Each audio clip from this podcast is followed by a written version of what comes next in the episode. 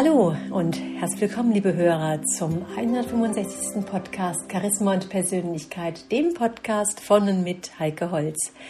Ja, meine lieben Hörer, heute habe ich was ganz Besonderes für Sie. Und zwar bin ich im Kreise der Rosenheimer Autoren und wir haben dieses Jahr etwas ganz Besonderes gemacht, eine Weihnachtsanthologie herausgebracht mit 18 verschiedenen Geschichten, die in und rund um Rosenheim spielen von 18 verschiedenen Autoren. Und ich möchte Ihnen gerne meine Geschichte vorstellen. Sie hat was mit Persönlichkeitsentwicklung zu tun und wie eine Frau ihren Weg findet. Glücklich statt perfekt. Angela ist unterwegs zu einem Coaching-Termin mit einer neuen Klientin. Treffpunkt ist der Samerberg, wo Angela eine schöne Wanderstrecke kennt, zu der sie die Frau eingeladen hat. Ein erstes Kennenlernen in ganz zwangloser Atmosphäre. Während sie über das Telefonat mit der Frau nachgrübelt, gleitet die Landschaft an ihr vorbei. Aus ihrem Auto betrachtet sie versonnen ihre vertrauten Berge, die mit jedem Kilometer näher rücken. Ihr Tempo wird langsamer, wenn sie durch die bezaubernden kleinen Dörfchen des Gebiets um den Samerberg fährt. Sie genießt diesen besonderen urbayerischen Charme von Törwang mit seiner Aussichtskapelle, von der aus man Rosenheim und sogar den Simsee sehen kann. Immer wieder begeistert sie diese Landschaft in der oberbayerischen Alpenwelt. Und selbst jetzt, Anfang Dezember, sind die Berge und die Wiesen unter dem strahlenblauen Himmel zauberhaft schön. Ja, sie animieren regelrecht dazu, sich gerne in der Natur bewegen zu wollen. Ihre Gedanken kreisen um die neue Klientin. Sie hat so verzweifelte Klungen, in kurzen, abgehackten Sätzen erzählt, dass ihr Leben von einem Tag auf den anderen nur noch ein Trümmerhaufen sei. Ein Freund habe ihr geraten, Hilfe zu suchen und ihr den Kontakt vermittelt. So viel Schmerz hatte in der Stimme gelegen, dass Angela spontan beschloss, sich mit ihr zu treffen. Nach ihrer Sachkenntnis ist es immer ein Hilfeschrei, wenn eine wildfremde Person ohne Punkt und Komma von ihrer Lebenssituation berichtet. Als Angela auf den Parkplatz in Greinbach fährt, wartet die Klientin schon ungeduldig auf sie. Eine perfekt gestylte Frau mit perfekt sitzender Frisur, Designerkleidung und manikürten Fingernägeln. Alles etwas zu perfekt, denkt Angela, als sie ein freundliches Lächeln aufsetzt und der Frau die Hand entgegenstreckt. Hallo, ich bin Angela, stellt sie sich vor. Sie bietet den Vornamen an, um die Situation aufzulockern. Etwas verlegen streicht die Dame eine Locke ihres Haares nach hinten, ergreift unsicher die Hand und versucht ebenfalls ein Lächeln. Ulrike. Ihre Lippen zittern, als würde sie gleich in Tränen ausbrechen. Wollen wir ein bisschen gehen? bietet Angela an. Ulrike nickt geistesabwesend. Sie ist so von Sorgen gequält, dass sie in diesem Moment die schöne Natur gar nicht wahrnimmt. Angela zeigt mit einer weiten Bewegung ihrer Hand in die Landschaft. Schön hier, nicht wahr? Das ist einer meiner Lieblingsplätze. Ulrike sieht sich zum ersten Mal um, dabei ist sie schon vor Angela hier eingetroffen. Wieder kommt dieses zögernde Nicken. Hm. Angela führt Ulrike über die herbstlichen Wiesen und lässt die Landschaft auf die Frau wirken. Sie lächelt, als Ulrike nach einer Weile tiefer einatmet und sich zu entspannen scheint. Sie ist diese weite Runde über die Kräuterwiese und die Käsealm am Fuße der Horis schon unzählige Male gegangen und hat dabei die Erfahrung gemacht, dass Menschen viel leichter ihre Probleme und Fragen bei einem Spaziergang besprechen können. Der Mensch als Teil der Natur kann sich in der Umgebung von Feldern, Wiesen, Bäumen, Blumen, Bachläufen und den Bergen wunderbar öffnen. Hier findet jeder schnell in seinen eigenen ganz persönlichen Rhythmus und die Gedanken, Worte und Ideen fließen wie von selbst. Also wesentlich zielführender und wirksamer, als wenn sie mit den Klienten in einem geschlossenen Raum spricht, wo diese unbewegt auf einen Stuhl sitzen. Sie haben am Telefon erwähnt, dass Ihr Leben gerade auseinanderbricht. Möchten Sie mir ein bisschen davon erzählen? Ach, Ulrike entweicht ein gequältes Stöhnen. Ich weiß gar nicht, wo ich anfangen soll. Angela wirft ihr einen aufmunternden Blick zu. Vielleicht von vorne oder bei dem, was sie am meisten belastet. In Ulrikes Augen treten Tränen, als sie das Unfassbare ausspricht. Herrje, mein Mann hat mich verlassen. Sie zögert kurz, doch dann bricht es ihr heraus. Wegen einer Jüngeren. Zu einem jungen Ding. Sie klingt völlig verzweifelt und sucht mit ihren Augen um Unterstützung. So eine ganz unmögliche, die hat nicht mal einen anständigen Beruf, sie macht nur so etwas Esoterisches. Yoga und Pilateskurse. Und meditieren tut sie, Räucherstäbchen zündet sie sich dabei auch noch an. Ihr Tonfall ist abwertend, doch Angela lässt sie weiterreden, weil sie spürt, dass Ulrike sich erst einmal die angestaute, schwere Last von der Seele reden muss. Und stellen Sie sich vor, die Lebensgewohnheiten von dieser Person sind äußerst fragwürdig. Sie isst kein Fleisch und mag auch keine Milchprodukte. Sie ist so eine richtige Alternative, die einfach das macht, was ihr in den Sinn kommt. Sie hat keine Lebensstruktur und keinen Lebensstil. Außerdem bindet sie ihre Haare einfach nur schlampig zu einem Zopf zusammen. Also nicht mal frisieren kann sie sich richtig, wie es sich gehört. Ihre Kleidung ist unmöglich. Leggings, Jogginghosen, T-Shirts, Schlapperpullis. Das passt doch gar nicht zu meinem Mann. Angela hebt leicht die Augenbrauen. Ja, und warum nicht? Ulrike pfeift entrüstet durch die Zähne. Also wirklich, mein Mann arbeitet in leitender Funktion in einem IT-Unternehmen. Er geht mit Anzug und Krawatte in die Firma und als Feinschmecker legt er, legen wir beide Wert, wirklich Wert darauf, schön essen zu gehen. Was soll denn nur dieser Blödsinn mit vegan? Ulrikes Gesprächsfluss bricht ab. Ratsuchend und hilflos schaut sie Angela aus großen, fast schon ängstlichen Augen an. Angela erwidert den Blick. Er drückt Mitgefühl aus und scheint bis ins Herz, bis in die Seele von Ulrike zu gehen. Sie erkennt, wie sehr die letzten Wochen Ulrike gezeichnet haben. Trotzdem bietet sie nun eine gewisse Professionalität an, denn diese Wanderung soll zielführend sein. Sie haben eine recht lange Anreise für unseren Termin auf sich genommen. Was wünschen Sie sich denn in unserem Gespräch? Haben Sie darüber nachgedacht? Ulrike reagiert sichtlich irritiert und überrascht. Sie überlegt einen Moment, bevor sie zögernd antwortet. Natürlich ist mir bewusst, dass Sie mir nicht meinen Mann zurückbringen können. Doch warum muss dieses Drama ausgerechnet mir passieren? Ich habe immer versucht, alles richtig zu machen. Ich pflege mich tadellos, gehe regelmäßig zum Friseur und zur Kosmetikerin, gehe zur Maniküre, Pettiküre, also volles Programm. Ich habe mich sogar schon mit dem Gedanken an einer Schönheitsoperation angefreundet, seit ich die ersten Falten in meinem Gesicht entdeckt habe. Angela erkennt unschwer an der Art der Schilderung, dass Ulrike dies alles nicht aus freien Stücken tut, sondern um eine Rolle auszufüllen, die der perfekten Ehefrau. Ulrike nimmt ihr Schweigen als Aufforderung zum Weitererzählen. Immer habe ich meinen Mann unterstützt. Ich habe ihm alle Steine aus dem Weg geräumt, damit er Karriere machen konnte. Ich habe ihm maßgeschneiderte Anzüge besorgt, handgenähte Schuhe gekauft, ihm Termine bei einem Starfriseur besorgt und sogar ein Knickeseminar für ihn gebucht. Und nun das. Wie kann er mir das nur antun? Oder den Kindern? Denkt er denn gar nicht daran, was er ihnen damit antut? Wie alt sind denn die Kinder? fragt Angela.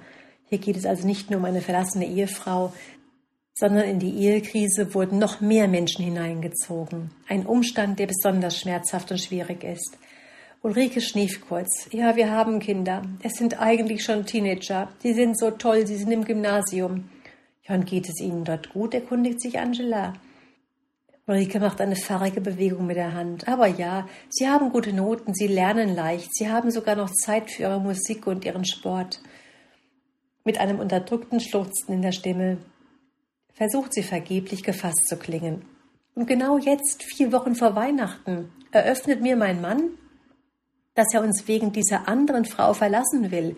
Ich fühle mich, als würde eine Welt für mich zusammenbrechen. Ich, die immer geglaubt habe, alles gut zu machen, stehe plötzlich alleine da, einsam und verlassen. Oh je, und das kurz vor Weihnachten. Da ist es besonders schlimm, nicht wahr? Ja, was soll ich denn nur machen? Meine Eltern wissen noch gar nichts von der Trennung. Sie kommen Weihnachten immer zu Besuch. Ich weiß gar nicht, was ich ihnen sagen soll. Da bricht wirklich eine äußere heile Welt zusammen, hilft Angela, die richtigen Worte zu finden. Ja, besonders Weihnachten war bei uns immer so schön. Wir haben es richtig inszeniert.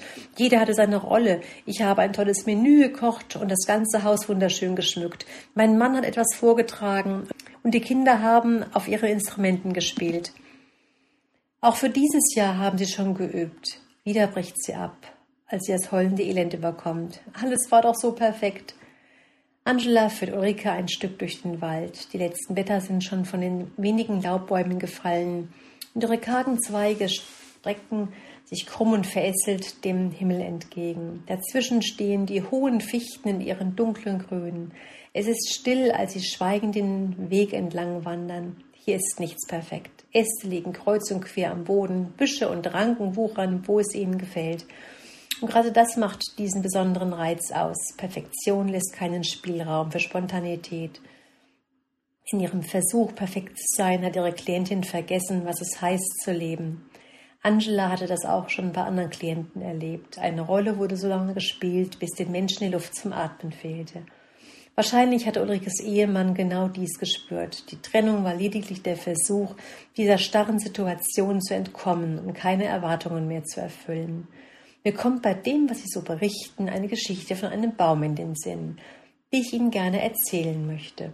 Okay, Ulrike schaut sie mit erwartungsvollen Augen an. Angela weiß, dass manchmal eine einfache Geschichte oder ein Gleichnis viel direkter das Unterbewusstsein und Herz des Menschen erreicht als eine Analyse seines Problems. Bei einer sachlichen Erklärung zweifelt der Verstand sofort und sucht Gegenargumente. Eine Geschichte dagegen spricht die Sinne an und lädt zum Nachdenken und Hineinfühlen ein. Beim Anblick der Bäume, die so wenig perfekt schienen, war ihr eine Geschichte in Sinne kommen, die vielleicht besser erklären konnte, wo eigentlich das Problem lag. Und so fing sie an. Ein Mann und eine Frau haben gerade ein schönes Haus gebaut und ihren Garten angelegt. Sie fühlte sich jetzt kurz in die Stimmung von Ulrike hinein, doch die hört einfach nur zu, während sie einen Fuß vor den anderen setzt. Angela deutet mit ihrer Hand auf den Wald. Dort pflanzten sie einen Baum, einen richtig schönen Laubbaum. Der Baum wuchs gut in die Erde ein, erfreute sich an der Sonne und seine zarten Äste und Blätter genossen die wärmenden Strahlen. Der Platz in dem Garten war für den Baum einfach wunderbar. Und so freute er sich, auf der Welt zu sein und zu wachsen. Der Baum wurde größer und höher, er reckte sich immer weiter der Sonne entgegen. Er fühlte den Wind und spürte den Regen, er genoss die warme, feste Erde um die Wurzeln herum und war richtig glücklich. Wenn der Mann und die Frau nach ihm schauten, ihn mit Wasser tränken und ihn einen schönen Baum nannten, fühlte er sich besonders wohl. Er spürte, dass er gepflegt und beschützt wurde und dass man ihn lieb hatte. So wuchs er zufrieden vor sich hin und genoss sein Leben. Dann merkte der Baum, dass es noch schöner war, etwas weiter nach links zu wachsen, denn da schien die Sonne noch intensiver auf seine Blätter, also wuchs er nach links. Als die Frau dies bemerkte, meinte sie zu ihrem Mann, der Baum wächst schief. Das mag ich gar nicht. Bitte schneide den Baum wieder so, dass er wieder gerade wächst. Also schnitt der Mann dem Baum genau die Äste ab, die der Sonne am nächsten waren. Da weinte der Baum. Genau die Menschen, denen er bisher vertraut hatte, taten ihm so etwas an. Er konnte es nicht begreifen, denn er hatte gedacht, dass die Menschen ihn doch lieb hatten. Sie hatten ihn auch lieb, auf ihre Weise. Der Mann und die Frau meinten jedoch, ein Baum müsse gerade wachsen, ansonsten wäre es falsch. Die Frau war nun wieder ganz glücklich und meinte zum Mann, wie schön doch der Baum sei, wie er so gerade und gleichmäßig nach oben wachse. Der Baum begann zu verstehen.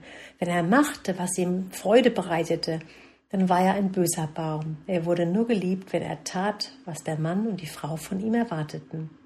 Der Baum wuchs und wuchs, er wollte schließlich geliebt werden. Doch eines Tages sagte dann der Mann, unser Baum wächst viel zu schnell in die Höhe. Ein Baum muss langsam wachsen. Also wurde der Baum wieder beschnitten. Dieses Mal stutzten sie ihm die Äste, die hoch nach oben herausragten. Sehr lange weinte der Baum, denn er verstand die Welt nicht mehr. Jeden Drang, sich zu entfalten, wollten sie ihm austreiben. Jetzt wurde der Baum trotzig. Wenn er schon nicht in die Höhe wachsen durfte, dann halt in die Breite. Schließlich wollte er einfach nur wachsen, die Sonne, den Wind und die Erde spüren, Freude haben und Freude bereiten. Er spürte ganz deutlich in sich, dass das Wachsen etwas ganz Wichtiges war. Also wuchs er in die Breite. Als das die Frau sah, wandte sie sich abermals an ihren Mann. Wir haben nur Ärger mit unserem Baum. Jetzt wächst er einfach so in die Breite. Wir müssten ihn mal wieder beschneiden und zurechtstutzen. Der Baum hatte keine Tränen mehr. Er hörte einfach auf zu wachsen. Das Leben machte ihm keine Freude mehr. Der Frau und dem Mann gefiel das, doch der Baum kümmerte dahin. Viele Jahre später, der Baum war inzwischen erwachsen und der Mann und die Frau waren richtig stolz auf ihren perfekten Baum, kam ein kleines Mädchen mit ihrem Vater an dem Garten vorbei. Es blieb an dem Baum stehen und meinte nachdenklich Schau mal, Papa, meinst du nicht auch, dass der Baum sehr traurig aussieht? Ich weiß nicht, meinte der Vater. Als kleiner Bub konnte ich noch sehen, ob ein Baum oder eine Blume glücklich oder traurig war. Doch heute habe ich keinen Blick mehr dafür. Voller Mitgefühl betrachtete das Mädchen den Baum. Ich glaube, er wollte ganz anders wachsen, nicht so perfekt und schnurgerade. Vielleicht, antwortete der Vater nach kurzem Schweigen versonnen, aber wer kann schon so wachsen, wie er will? Da meinte das Mädchen, warum denn nicht? Wenn man einen Baum wirklich lieb hat, dann kann man ihn doch nur so wachsen lassen, wie er selber will. Er tut doch niemandem etwas zuleide. Nachdenklich musterte der Vater seine Tochter und meinte, Weißt du, keiner darf so wachsen, wie er will, weil sonst die anderen merken würden, dass auch sie nicht so gewachsen sind, wie sie eigentlich mal wollten. Der Baum hatte die Worte sehr wohl gehört. Er erinnerte sich an seine längst vergessene Jugend und fing hemmungslos an zu weinen. Dem Mädchen ging der, der traurige Baum nicht aus dem Sinn. Es konnte in der Nacht nicht schlafen, so sehr berührte sein Schicksal es. Am nächsten Morgen fragten die Eltern, was los sei. Da erzählte es unter Tränen von seinem Kummer und dem armen Baum, und die Mutter nahm die Tochter auf den Arm, streichelte und tröstete es liebevoll, bis es sich allmählich beruhigte. Schließlich dachte das Kind, wenn es mir so gut tut, in den Arm genommen und gestreichelt zu werden, mich geliebt zu fühlen, dann geht es dem Baum ganz bestimmt auch so. Und so lief sie schnurstracks zu dem Baum, berührte ihn ganz zart und sagte, du, ich spüre, dass du traurig bist, ich hab dich ganz lieb, ich halte zu dir, gib nicht auf. Der Baum konnte es nicht fassen, dass ihn jemand so zärtlich berührte und so sanft mit ihm sprach, er schüttelte seine Krone im Wind, um sicher zu sein, dass er nicht träumte.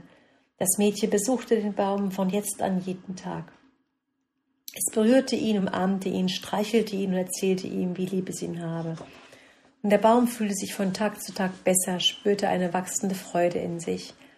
Wer genau hinsah, der konnte erkennen, wie sich die Rinde des Baumes veränderte, farbiger und lebendiger wurde.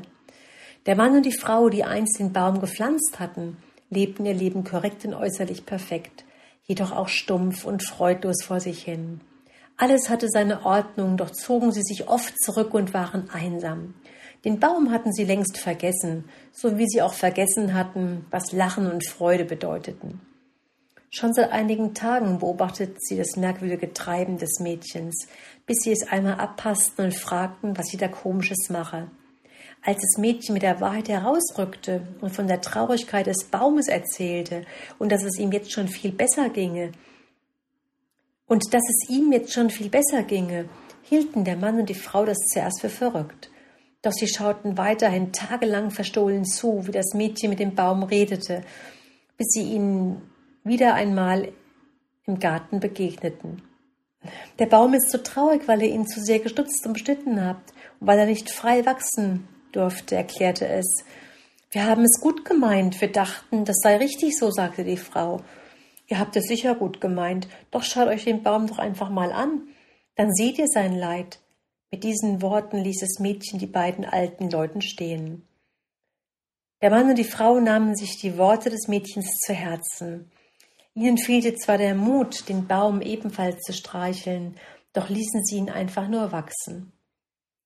Gemeinsam erlebten sie, wie der Baum zuerst zurückhaltend, doch dann immer mutiger zu wachsen begann. Kraftvoll und voller Lebensfreude wuchs er zuerst schief nach unten, dann ging er in die Breite, als wollte er die ganze Welt umarmen. Danach wuchs er in die Höhe, zeigte voller Glück seine ganze wahre Größe. Noch etwas Wunderbares geschah. Das Mädchen erlebte, wie sich auch der Mann und die Frau veränderten. Beiden ging es ähnlich wie dem Baum. Sie wirkten plötzlich wieder lebendiger und jünger. Sie erkannten, dass sie in der Vergangenheit einiges falsch gemacht hatten. Und doch wollten sie den Rest ihres Lebens voller Freude, Freiheit und Glück erleben. Denn genau das sei das Leben, so sagten sie sich. Leben bedeutete nicht, sich selbst und andere ständig zu beschränken, alles korrekt und perfekt leben zu müssen. Im Gegenteil, das Leben sei Liebe. Ja, der Baum wurde für viele, die an ihm vorbeigingen, ein Vorbild. Er wurde bewundert und bestaunt, wie schief, wild und fröhlich er gewachsen war. Als regelrechtes Sinnbild machte er allen Mut, ihr Leben voller Lust, Liebe und Lebendigkeit zu verbringen. Angela bleibt stehen und nimmt Ulrike wie ein kleines Kind an die Hand. Tröstend, aber auch ermutigend drückt sie die Hand und lässt sie dann wieder los. Ulrike schluckt schwer und ein paar Tränen rinnen ihr die Wangen hinunter. Sie braucht einige Minuten, um sich zu sammeln, dann beginnt sie zögernd zu sprechen. Ich habe so vieles falsch gemacht. Auch ich dachte, dass es richtig sei. Ich wollte doch für alle nur das Beste. Und jetzt ist es zu spät. Jetzt habe ich meinen Mann verloren. Wahrscheinlich wollte er unser Leben gar nicht so perfekt. Angela nickt vorsichtig. Wenn man perfekt ist, denkt, wenn man perfekt ist, denkt das ein. Es ist wie ein Gefängnis. Aber das Leben ist ein ständiges Lernen und Erkennen. Genauso wie es für die beiden alten Leute nicht zu spät war, ist es auch für sie nicht zu spät. Auch sie können ab sofort ihrem Leben eine neue Richtung geben. Sie lächelt. Und wie diese neue Richtung aussieht, das entscheiden sie. Sie überlegen sich, was ihre ersten Schritte sind, was sie in den nächsten Wochen anpacken, wie sie Weihnachten verbringen, was sie ihren Eltern sagen und vor allen Dingen, was sie in ihrem Leben verändern wollen. Mit unsicherer Stimme entgegnete Ulrike. Ich fühle mich so unwissend, wie ein Baby, das nicht laufen kann. Ich weiß nicht, was ich am besten verändere und wie ich es angehen soll. Sie sind nicht alleine, genauso wie ein Baby nicht alleine laufen lernt, sondern die Mutter in die Hände reicht, bis es selbstständig gehen kann. Genauso können wir beide ihren Weg anschauen. Genau dafür bin ich da. Wir können uns ansehen, wie sie früher Entscheidungen getroffen haben und was die Ursachen dafür waren. Verhalten ist erlernt und daher veränderbar, wenn man nur will. Inzwischen sind die beiden wieder am Parkplatz angelangt und Angela begleitet Ulrike zu ihrem Auto. Das war bestimmt anstrengend für sie. Sie sind durch einen tiefen Prozess gegangen. Das darf ihre Seele jetzt erst einmal verarbeiten. Wir haben ja in drei Tagen unseren nächsten Termin.